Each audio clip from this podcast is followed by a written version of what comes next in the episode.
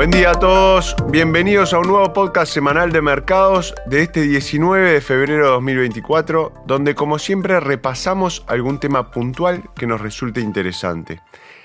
En el podcast de hoy nos enfocaremos en la temporada de resultados del último trimestre de 2023 de las empresas que cotizan en el Standard Poor's 500 y también las 100 compañías que componen el Nasdaq y qué conclusiones hasta ahora se van desprendiendo de los resultados que se vienen publicando. Santiago Queirolo Dominio los acompaña hoy día y este informe fue preparado por Christian Cole. En el momento de redactar este informe, de las 500 empresas que componen el índice S&P 500, 379 han presentado sus resultados trimestrales. Aunque todavía queda bastante para que termine esta temporada de resultados corporativos, se está perfilando un patrón claro. Más de la mitad, el 55% de las empresas que han presentado hasta ahora sus resultados correspondientes al periodo que finalizó el 31 de diciembre, obtuvieron ingresos superiores a los previstos, mientras que el 78% informó beneficios superiores a las expectativas de consenso para dicho periodo. De los 11 principales sectores económicos en los que Bloomberg divide las acciones, 9 registraron ingresos por encima de las expectativas, salvo energías y servicios públicos que no llegaron, mientras que 11 de los 11 sectores registraron ganancias promedio por encima de las expectativas. Si nos fijamos en el índice Nasdaq, el panorama es similar. De las 100 acciones del índice, 65 han presentado resultados. De esas empresas, el 58% registró ingresos superiores a las expectativas del consenso para el periodo y el 82% obtuvo beneficios por encima de las estimaciones. El crecimiento promedio de los beneficios de las acciones de este índice fue de más del 27% interanual. El año pasado, los beneficios corporativos en Estados Unidos superaron sistemáticamente las expectativas a lo largo de todo el año y en consecuencia, el mercado de renta variable registró un comportamiento muy sólido de las cotizaciones. Los beneficios no pueden ser más fundamentales para las acciones. Si van bien, los precios de la renta variable deberían ir bien en igualdad de condiciones.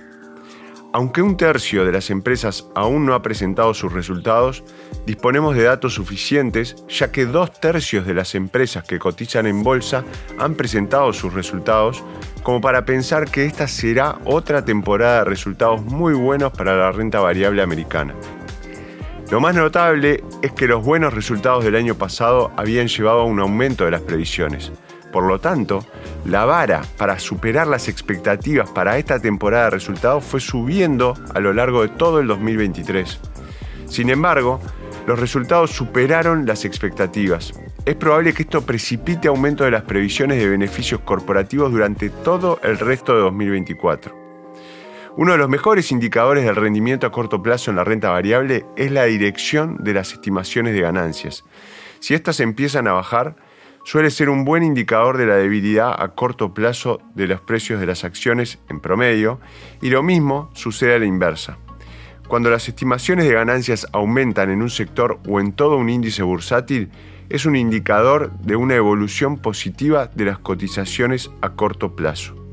El año pasado fue un año sólido para las acciones americanas que superaron las expectativas de ganancias, lo que provocó un aumento de las previsiones de beneficios ¿Y qué hicieron las acciones americanas el año pasado? Subieron y subieron mucho. A veces en inversiones la respuesta es más fácil de lo que muchos quieren hacer creer. Ahora nos parece uno de esos momentos. Los beneficios son mejores de lo esperado, las previsiones aumentan y las acciones han tenido buenos meses de enero y febrero. Si este comportamiento de las ganancias corporativas continúa, es probable que tengan un gran año. Santiago Queirolo los acompañó hoy día y esperemos les haya resultado interesante el nuevo podcast sobre lo que vemos hasta ahora de la temporada de resultados trimestrales y cómo la realidad viene superando las expectativas.